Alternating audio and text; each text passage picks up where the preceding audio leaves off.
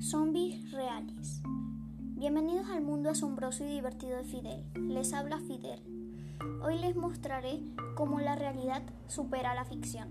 Los zombies, esos seres siempre los imaginamos humanos, que ya no actúan por cuenta propia, de forma consciente, sino de forma automática con un objetivo predefinido, al ser infectado por algún virus u otro patógeno. Siempre aparecen en películas, libros y el mundo de la ficción, pero ¿existe en realidad? La naturaleza está repleta de ellos.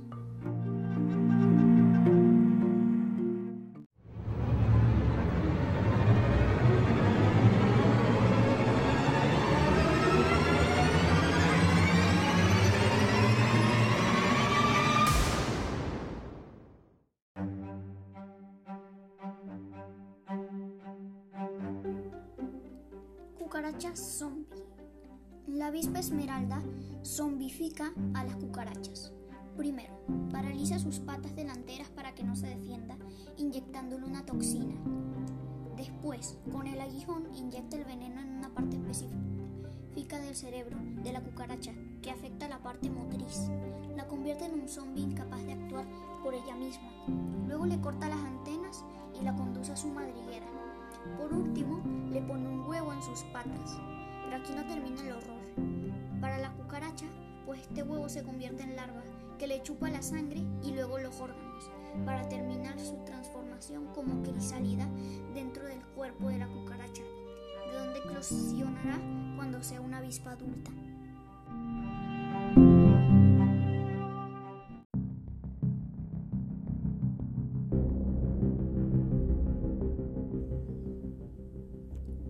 Hormigas zombie.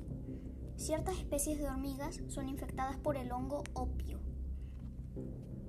Las esporas del hongo caen de las hojas de los árboles. Al caer sobre una hormiga, le funde esa parte del exoesqueleto y ya estando dentro de la hormiga, revienta para diseminar la infección dentro de su huésped hasta llegar a ser la mitad del peso de la hormiga. El hongo no hace que la hormiga actúe de forma inusual hasta llegado el momento preciso. Si actuara de forma inusual, el resto del hormiguero detectaría la amenaza. Al parecer el hongo crea una capa alrededor del cerebro y desprende químicos que harán que la hormiga actúe a conveniencia del hongo. Lo más asombroso es que el hongo invade todos los tejidos y se cree que crea su propio sistema nervioso dentro del huésped.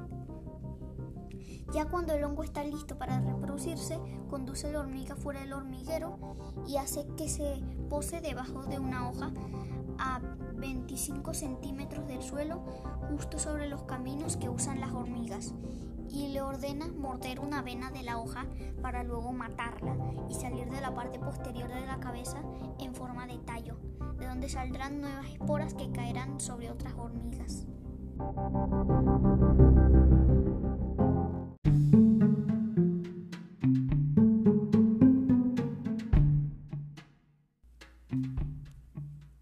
Crustáceo zombie Gammarus, controlado por gusanos.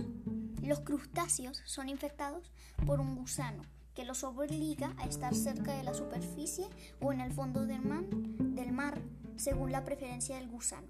Estos gusanos necesitan completar su ciclo de vida en los estómagos de un animal específico.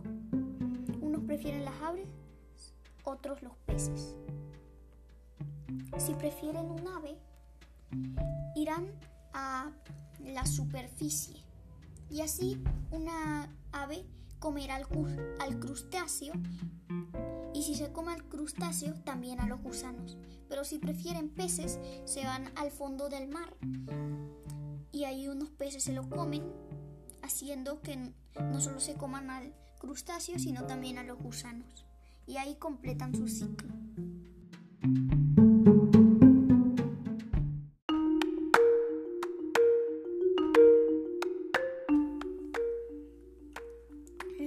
Guardaespaldas, bravucona zombie, la avispa parasitoide, Glypta panteles, manipula las orugas para convertirlas en guardaespaldas de sus crías. Una oruga es el huésped de los huevos de la avispa. Cuando emergen, las larvas se alimentan de los fluidos de la oruga hasta que crean sus capullos. Pero una larva permanece en la oruga, la manipula para que los proteja los para que proteja los capullos que sus hermanas han formado cerca. La oruga se encarga de alejar a todos los posibles depredadores de los capullos.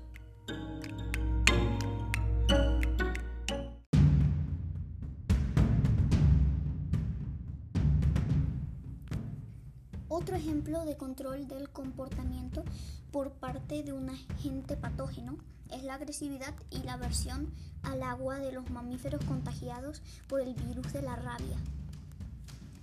Este virus se transmite por la mordida de un mamífero infectado. La espuma en la boca indica la presencia del virus en la saliva. Claramente la agresividad del huésped es una conducta que ayuda al virus a multiplicarse así como la aversión al agua es una conducta que evita que el infectado se lave la saliva cargada de virus. Claramente el virus controla al huésped a su favor. Por, por suerte, la rabia no se transmite de persona a persona. Por ahora, los zombies humanos quedarán relegados a la ficción. Espero que les haya gustado este episodio. Hasta el próximo capítulo.